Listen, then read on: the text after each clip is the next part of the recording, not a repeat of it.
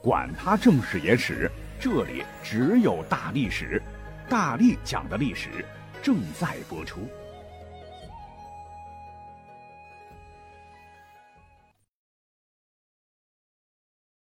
大家好，我是大力丸儿。想加入大历史 VIP 群的听友们，可以微信搜索 D A L I S H I 二零二或者是三零三四零四就可以了。大历史的英文拼写哈。那书接上回，今天呢，我们还是从一个比较有趣味的角度来讲讲世界史哈。咱们都知道，从人类诞生的第一天起，手势啊作为一种特殊的肢体语言，就成了人类交流的一部分。竖起大拇指，嗯，就是我们这个时代几乎全球通用的一个流行手势哈。在大多数国家，它都表示好、高、妙、棒棒的，呃，非常出色、赞赏等含义。你看，咱们现在的微博、微信、QQ 表情上不都用的最多吗？啊，不仅如此，在日常生活当中，还会用竖起大拇指来表达自己对某件事情的认可的态度。在特定的交通环境里，老司机和行人们也会用这个简单的动作增进理解，减少误会。求搭车的时候，也可以竖起咱们的大拇指，对吧？那我也讲了哈，是在大多数国家哈。如果你是在澳大利亚竖起大拇指，就代表着不友好，人家会生气的啊。甚至在中东地区，千万不要轻易竖起我们的大拇哥哈，否则就意味着滚一边去。这个手势哈，现在公认的说法是。竟然起源于生死相关的一件事儿，说是大约两千多年之前的罗马帝国时期，残酷血腥的竞技场上有无数的决斗士是死于非命。决斗士是干嘛的？大家都知道吧？那个时候，大部分的决斗士都是奴隶和犯人啊，也有为金钱和名誉自愿前来参加的勇士。上场比赛前呢，会有一个决斗海选，通过了海选的人才可以进入斗兽场进行最终决斗。起初，他们相互挑衅、咒骂和取笑对方。当主持人发出决斗开始的信号后，厮杀开始。当一方受伤倒下时，观众就狂呼“打呀打”。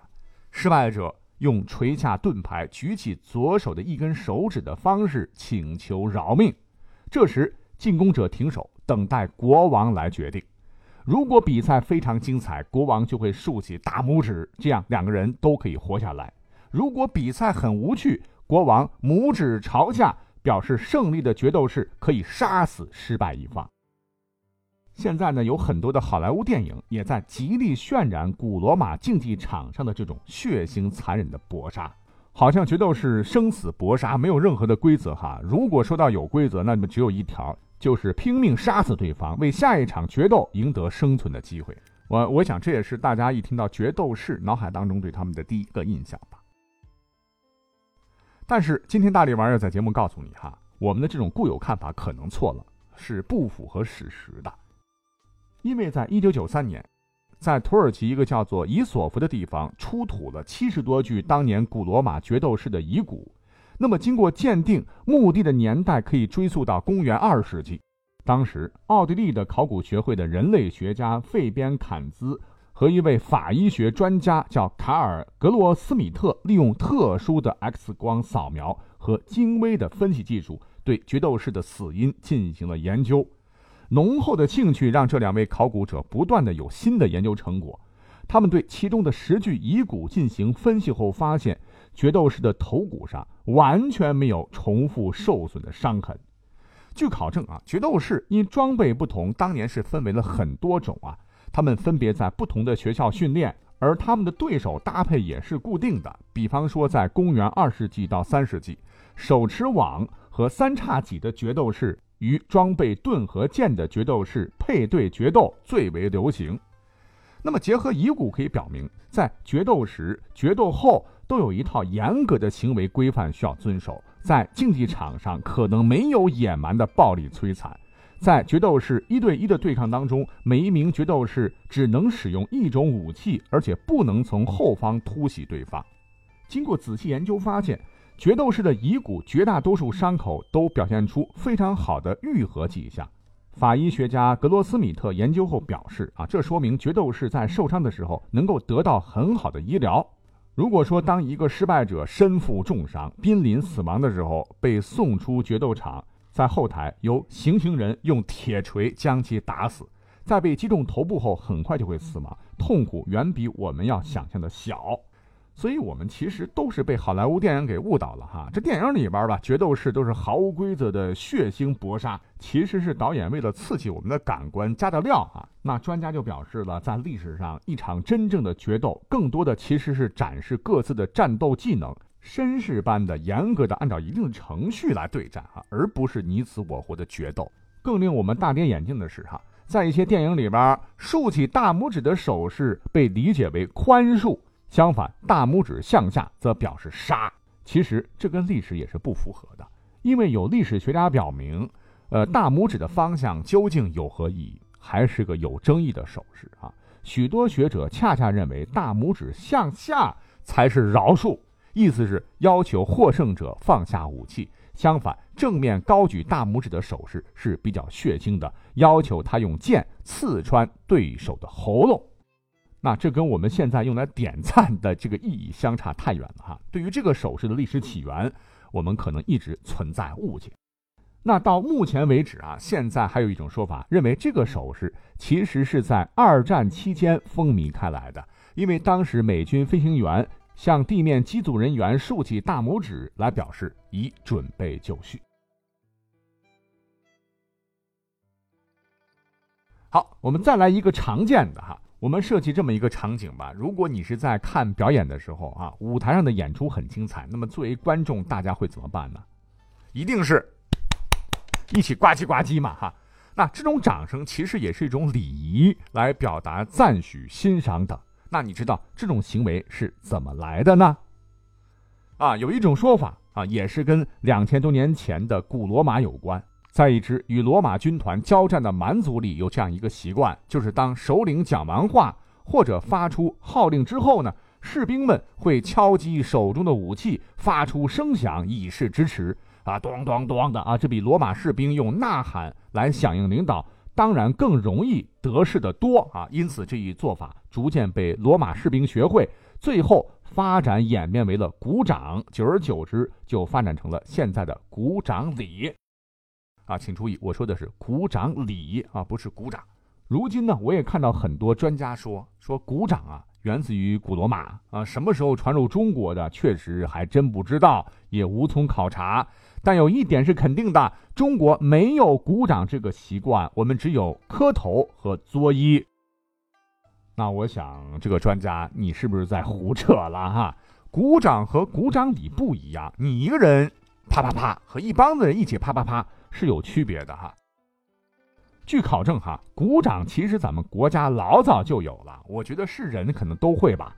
起码在四五百年前，它就已经不是什么新词儿了。比方说《三国志·吴志·鲁肃传》就说：“全抚掌欢笑，抚掌就是啪啪啪。”之后元代的杂剧《金安寿》中又有。正在这时，铁拐李又出现在他面前，拦住马头，鼓掌大笑。叫他出家逃命，在《东周列国志》第七十五回中，还有阖闾鼓掌而笑曰：“哎，这样的例子是举物枚举啊。”所以谁说中国人不会鼓掌啊？但是你要说这个鼓掌礼啊，就是在公开场合一起啪啪啪啊，那这个在旧时候确实是不兴的。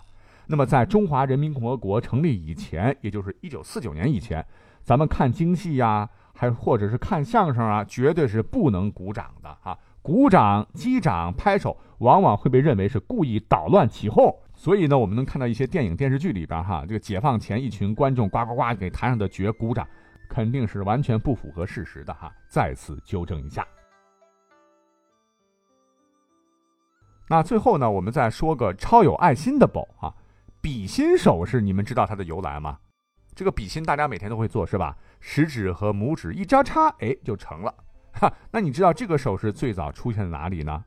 有人肯定会讲，我知道啊，韩国某综艺频道中首次出现了比心手势之后就流行开来了嘛。那有的听友可能会摇头了啊，不对不对啊，这个手势可能源于咱们中国。哼哼哼哼哼哼哼哼哼，我这一哼你就知道这个电视剧叫什么名字了哈。二十年前风靡全国的《新白娘子传奇》当中啊，赵雅芝饰演的白娘子就在里面。比过小心心，有截图为证。那以上呢，也是比心手势哈最主流的关于它的来源的两种说法。那在今天的节目当中，我要告诉大家，我们可能都错了哈。这个手势呢，既不来源于某综艺节目的韩星，也不是来自于赵雅芝，而是起源于一百多年前的一个十二岁的非洲 boy。咱们长话短说哈，这里边有一个故事哈。话说，在一八四一年，有一个法国的海外小岛，名字叫波旁岛。当时的法国乃至整个欧洲都流行一种墨西哥的香料香草，它既可以做食物中的调味料，还可以做 SPA 的那种香精吧，市场是供不应求啊。但是很奇怪，把这种植物从大老远的墨西哥整到欧洲来，这香草蔓藤根本就不开花，产量不足，价高居高不下。那么这时大家就问，为什么香草在墨西哥能够顺利开花结果，移植到了欧洲就开不了花了呢？这个难题困扰了欧洲人很多很多年啊，直到这个十二岁的非洲小男孩出现，成功的解决了这个难题。这个小男孩叫艾德蒙哈，呃，准确的说应该是个奴隶哈。他出生在波旁岛，是个孤儿。那自从一八一九年以来，法国殖民者尝试了各种办法，试图在波旁岛上种植香草，可每次以失败告终。一八一四年底的一天清晨，当时的波旁岛正值春季。这个主人呢，就领着仆人艾德蒙像往常一样在种植园散步。哎，这时主人惊喜地发现，香草藤上挂着两个绿色的荚，这是二十年以来这株香草第一次结果实。那接下来的事情让他感到更加惊讶。十二岁的艾德蒙说，他曾经为这棵香草授过粉。那起初，全岛的人都不相信一个十二岁的黑人奴隶小孩啊，竟然能够解决困扰着欧洲好几百年的问题。但慢慢的，越来越多的果实长了出来，这个主人更加惊奇了啊，就命令这个爱德蒙啊公开演示一下。只见他将含有花粉的花药和接受花粉的柱头啊，就用我们现在的笔心手势轻轻一捏，就这么完成了授粉啊！当时把大家伙都惊呆了哈。那困扰香草授粉的难题，在爱德蒙的比心授粉传播之前，全世界的干香草荚不到两千个，全都产自墨西哥。当这项技术传播开来之后，到了世纪末，光这个岛的干香草荚年产量达到了两百吨，超过了墨西哥的总产量。那从此，为了纪念他的功绩，法国人就将这种首饰称之为爱德蒙首饰，也就是我们现在的比心首饰。那如今在岛上依然还保留着十二岁的爱德蒙的比心的头像哈。好，感谢收听本期的节目，大力丸给你来个比心，我们下期再会，拜拜。